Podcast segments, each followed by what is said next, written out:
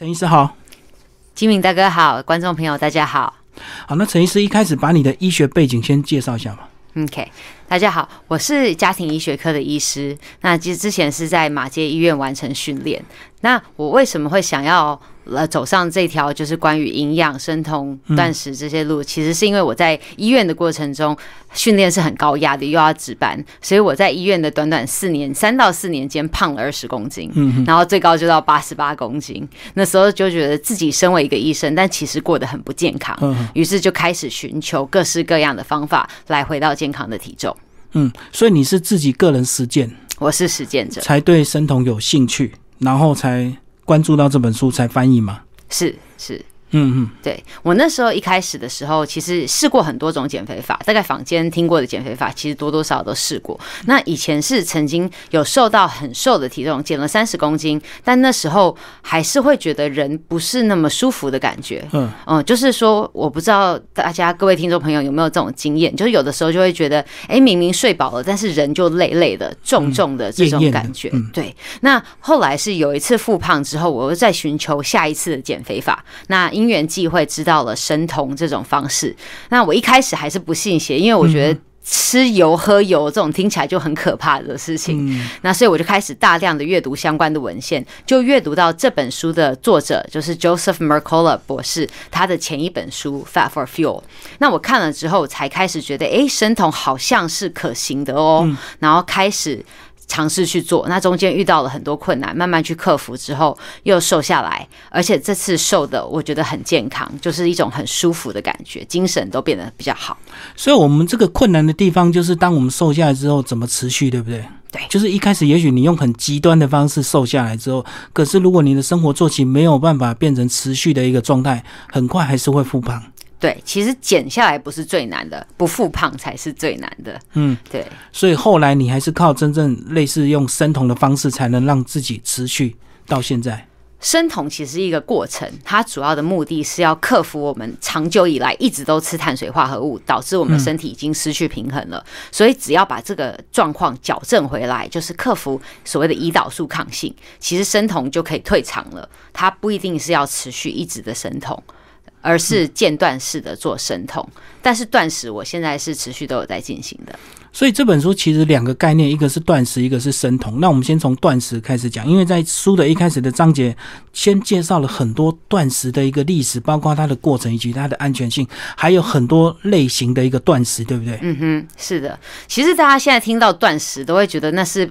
故意让自己挨饿，把自己饿饿瘦这样子。可是其实断食说来也没有这么，也不是这么神奇的东西。虽然它最近变得非常非常的夯，就变一个一个很夯的关键字。但其实我们的老祖先，甚至古今中外的各个宗教，其实每一个都有在做断食。嗯，对，包含天主教、基督教，他们也会需要去做断食来。沉浸心灵，佛教其实僧侣常常会过午不食，这也是一种断食啊。那回教更别说，他们有所谓的斋戒月，他们在斋戒月一整个月的时间，他们其实从日出到日落中间是不吃甚至不喝的。对他们其实都一直有在断食，这些人也没有因为这样通通都饿死或者是饿出病来，其实是没有的。所以。现代我们已经被教导说，我们应该持续不断的一直有营养进来，不然就会营养不良。可是其实这相对是安全，但因为大家会有顾虑，所以花了不少的篇幅去介绍这个部分。嗯，但是他把断食也分为很多种不同的类型，对不对？嗯哼，包括间接性的啊，或者是什么周期性的这样。先跟我们讲断食有哪些分类？OK，断食这个简言简言一之就是不吃东西嘛。对，所以不吃东西，接下来就是看时间的长短。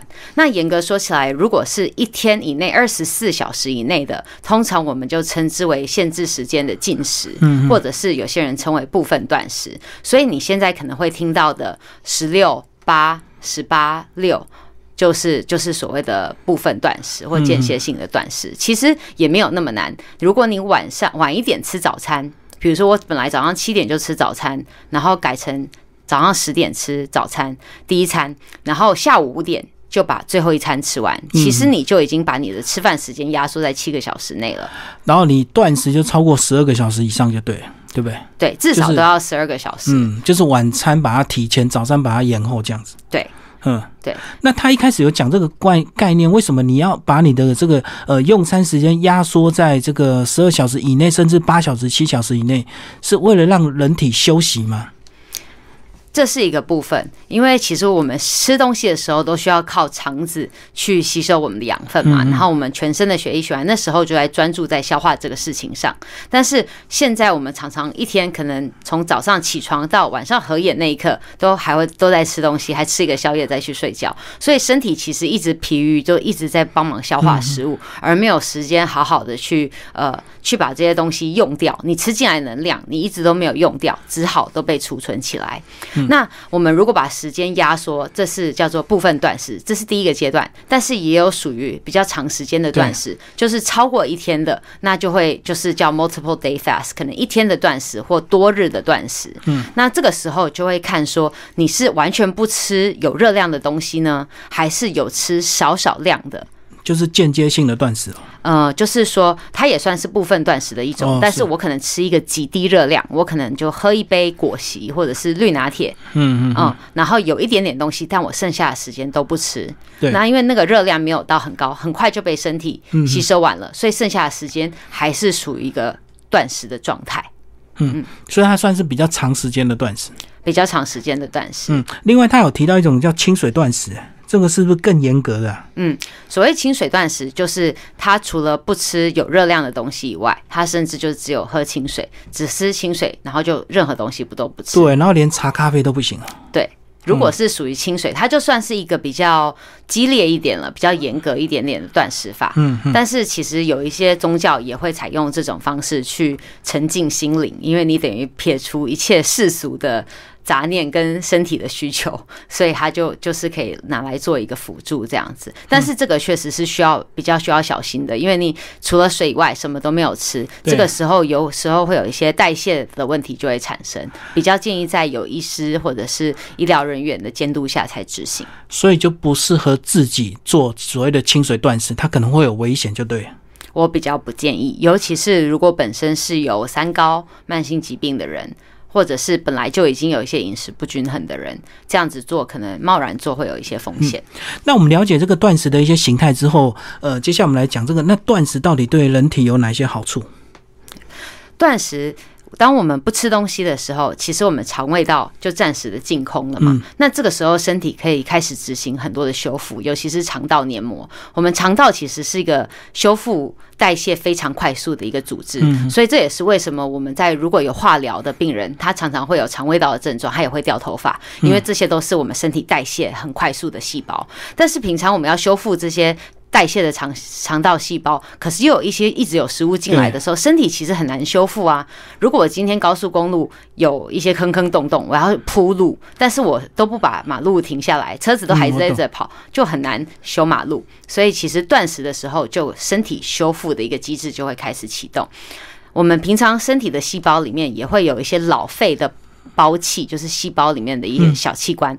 这个时候如果没有去启动一个大扫除，它就会一直累积堆积，久而久之，它就会让我们的细胞的运作不会那么的顺畅。那在断食的时候，身体因为需要去取得来源，它就会开始资源回收，把这些老废的组织或者这些老废的包器，它会回收起来再利用。那这个时候就可以趁机帮自己的身体细胞做一个大扫除。最后一个，它还可以启动我们身体的干细胞。我们知道干细胞都跟寿命啦、回春是有关系的，大家平常不是那么容易被启动，但是在断食的时候是可以被启动的。嗯，最后就是针对胰岛素抗性的部分，嗯，前面有提到，我们长期都仰赖饭啊、面啊、碳水化合物当做我们的主食来源，所以现代人很多肚子都很大。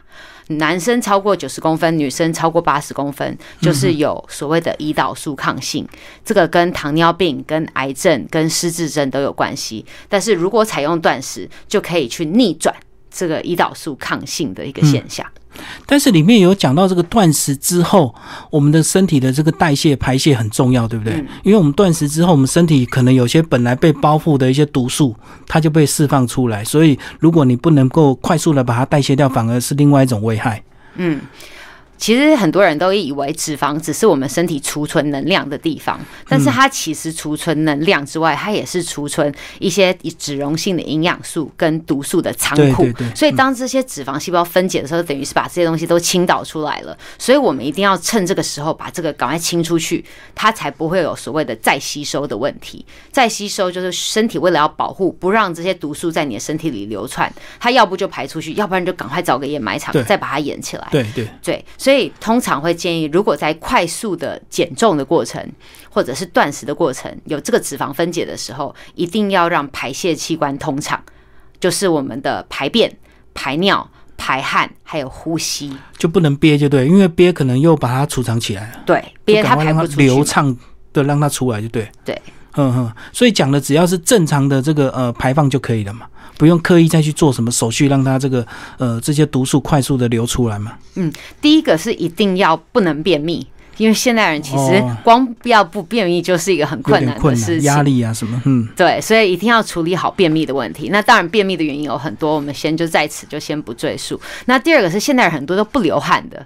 嗯其实一般来说，如果你流汗，其实有一些东西其实就会随着汗水排出。我懂我懂。如果你呃在自然的环境下，我们很容易流汗，可是如果你常常喜欢窝在冷气房里，就会造成不流汗，对不对？对对，嗯，所以现在人其实很多人中暑的现象其实是增加的，因为外在其实是热的，但是人又待在冷气房不出汗，导致这些热气都没有办法散出去，闷住。如果真的是这样的状况的话，其实我第一个会建议多到外面散散步。然后透过一个自然的方法出汗，这是这是正常，完全回归人体本来就该是这样子的。但是第二个，如果你真的是在大量的脂肪分解减重的过程中，其实不妨可以去做远红外线或者是近红外线的桑拿，来把汗逼出来。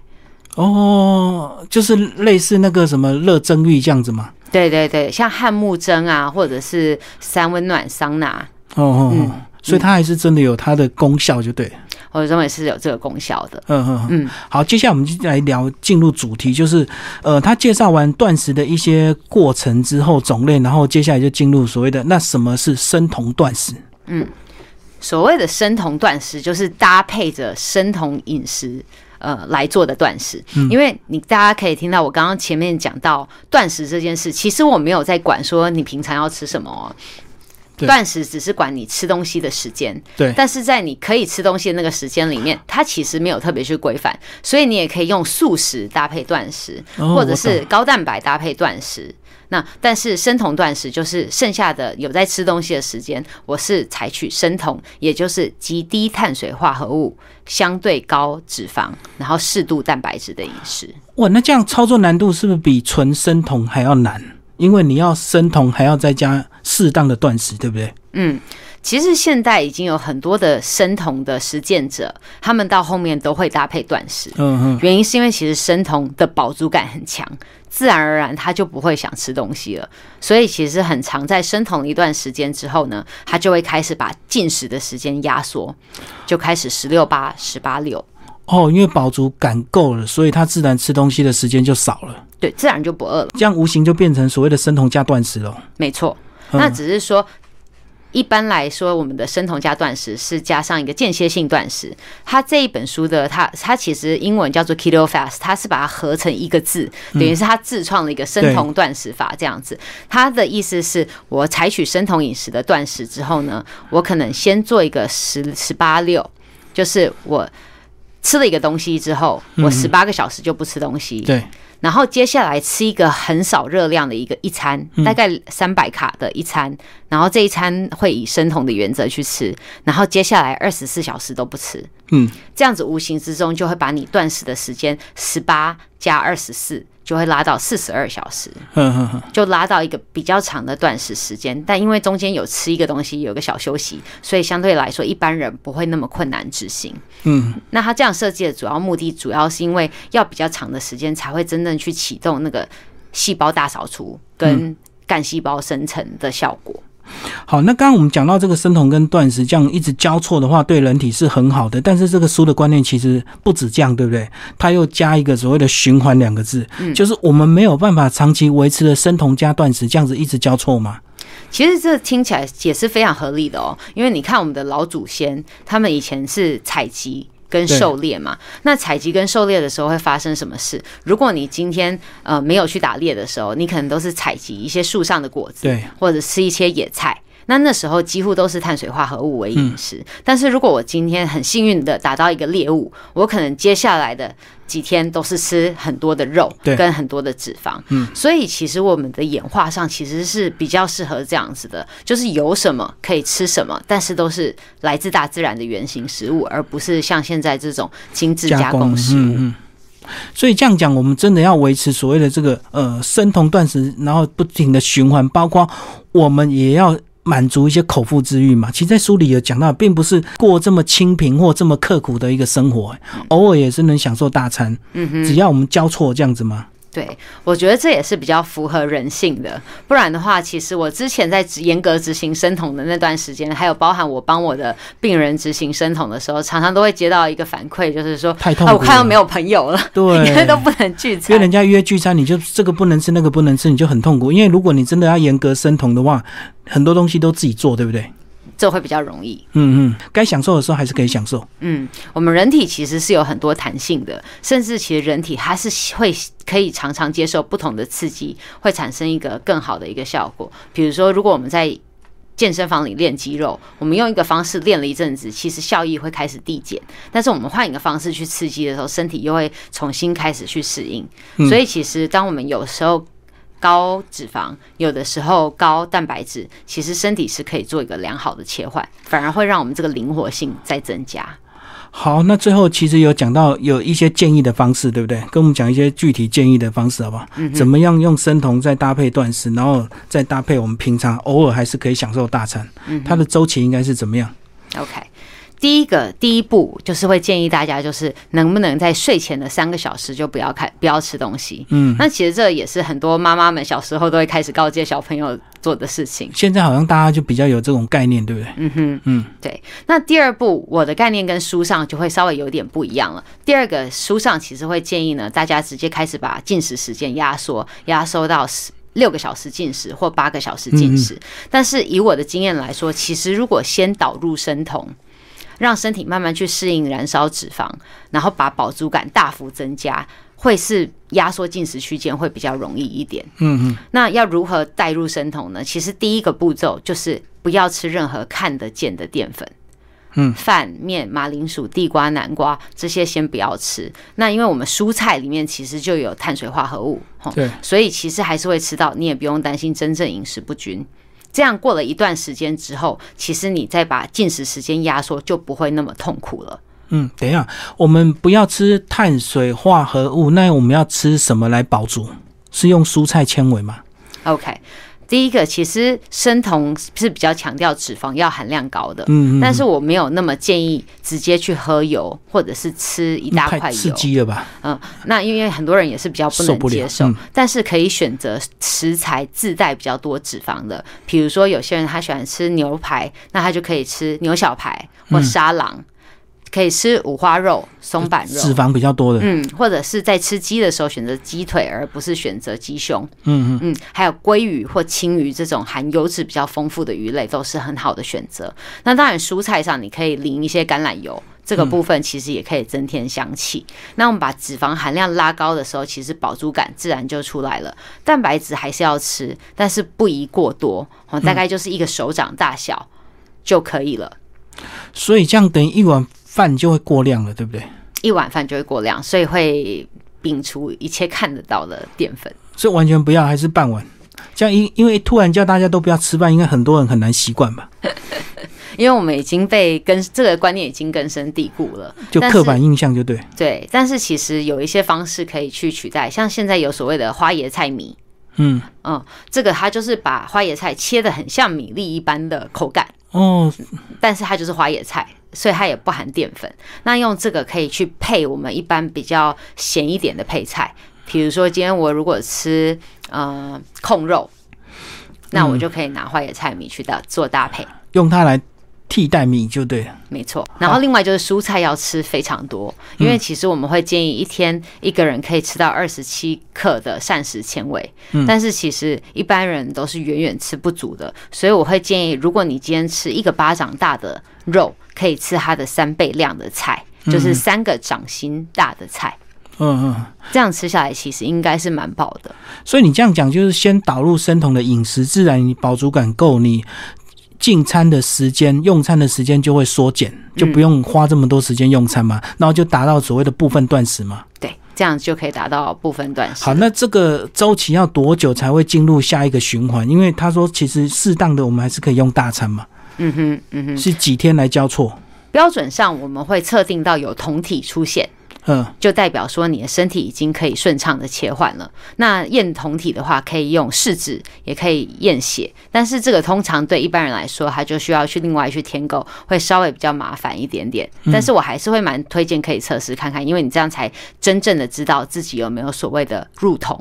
那如果没有做测试的话，一般来说，如果你可以这样维持个一个月。通常就有一定的成效。嗯嗯，那针对一些特别肥胖或者是已经有糖尿病的人，嗯，只要时间越久的，他通常需要切换的时间也越久，因为冰冻三尺非一日之寒，嗯，他可能需要甚至到两个月的时间左右。那一旦确定身体已经可以自由切换之后，偶尔就可以加入碳水化合物了。嗯嗯，所以我们讲的大餐就是指正常的饮食，就对。对，就是比较恢复你之前一般的饮食。那像以我个人来说，因为我已经可以顺畅的切换碳水化合物跟脂肪两种能源，所以我如果在有运动的那一天、那几天，我就会采取比较高碳的饮食。但是它的碳水化合物，我会尽量选择比较天然原型的食物，比如说地瓜，比如说南瓜。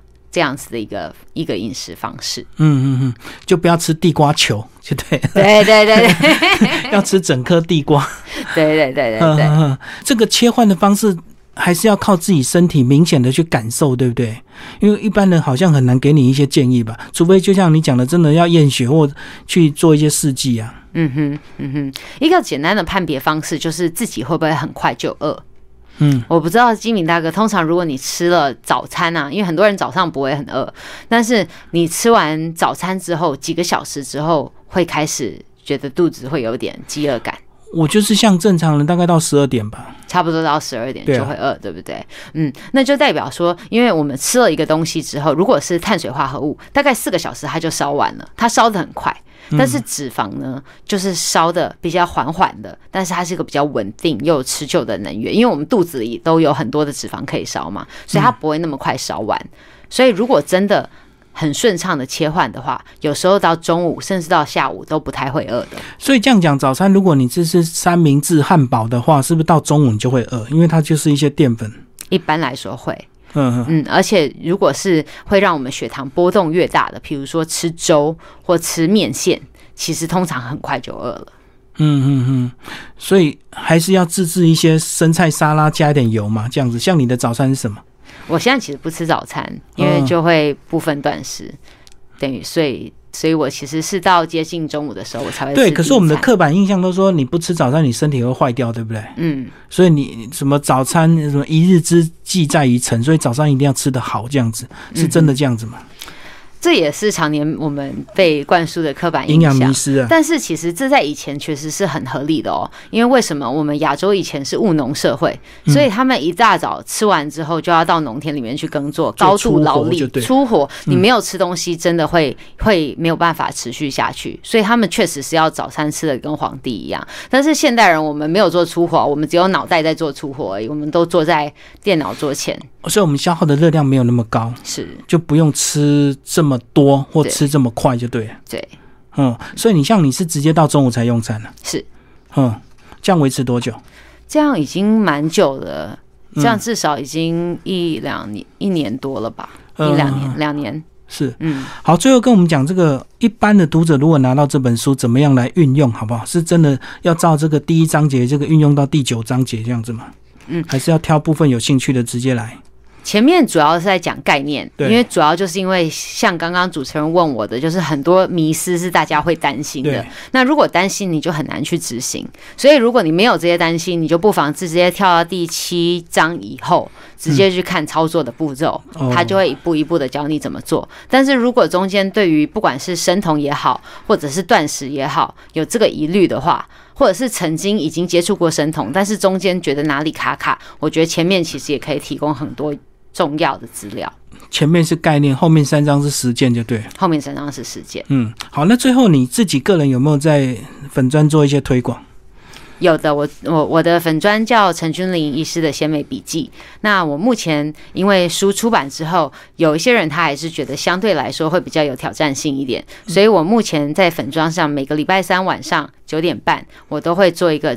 直播，然后做这本书的导读，跟我自己相关的经验分享。因为不只是我自己，我也会帮我的病人用生酮断食的方式来减重，包含我们有一些原本有糖尿病的人，他后来减重之后，他成功的逆转他的糖尿病，就不用再吃药了。从三个药到不用吃药，还不是我叫他不吃药，是他的新陈代谢科医师叫他说：“哎，你的血糖太好了，真的不用吃药了。”对，所以这个其实是有很大的好处的，但是执行上确实也需要一些，也有很多美美嘎嘎，所以有专业评估就对。是，我就在粉砖上有分享，所以如果有兴趣的朋友也欢迎。哦，里面有讲到一个例子，说一个人他本来要饿死自己，结果饿下去，突然什么病都好了，就对。对。发现饿不死，对他本要把自己饿死，十天之后居然饿不死，然后很多什么状况都改善了，所以其实部分的断食还是有一些好处哦。对，而且那个人本身是医师，他本来对自己的健康很绝望嘛。哦，他已经末有点到一些重症，就对他想要。饿死自己算了，对，不如归去。没想到没这么简单，而且还都病都好了。嗯，哎，可是坊间有一些生酮的一些聚会，他会呃两天三天，然后你去参加，他缴一笔钱，他就帮你做生酮三餐这样子的一个，你会推荐去参加这种这种类似研习营或研讨会吗？嗯哼嗯哼，我觉得研习营它主要就是其实当做一个敲门砖，因为很多人一定会像我自己，连我自己是医师，有医师有医学背景的人，我都会有一些担心，那会会怕说会不会出什么样的问题，或者是担心这样的饮食会很难吃。所以如果有这样的研习，它比较像是说让你去接触，说哎可以这么样吃，或者是像我刚刚提到的这样菜单，其实这样讲一讲，大家应该不会觉得非常非常难吃吧？应该都还是一些看起来不太像。是怪物的食物这样子，那真正去吃，然后真正去学怎么准备的时候，之后在自己执行神童上会比较轻松。哦，所以在经济许可的状况，还是可以去考量看看，就对了。对，但我会有个提醒哦，就是现在坊间因为生酮其实有一阵子很夯，对对，所以其实有很多的卖食品的，或者是卖一些补给品呃的搭配的一些商品开始出炉，但是这些有时候要小心，因为它不一定真的是贯彻生酮的概念。比如说好了，我在市面上就有看到一款防弹咖啡，它加了 MCT 油、椰子油，但它同时加了蔗糖。你就看到就觉得昏倒，这种就超可怕。他加蔗糖就是为了好喝嘛？他为了好喝，但是其实那就完全违反生酮的概念，你就会全部都把这个脂肪给储存起来了。哦，所以还是要仔细能够辨别里面的成分就对，是不能看到生酮两个字你就买。对，不能脑波太弱。嗯嗯，好，今天非常谢谢我们的陈俊林医师为大家推荐这本书哦。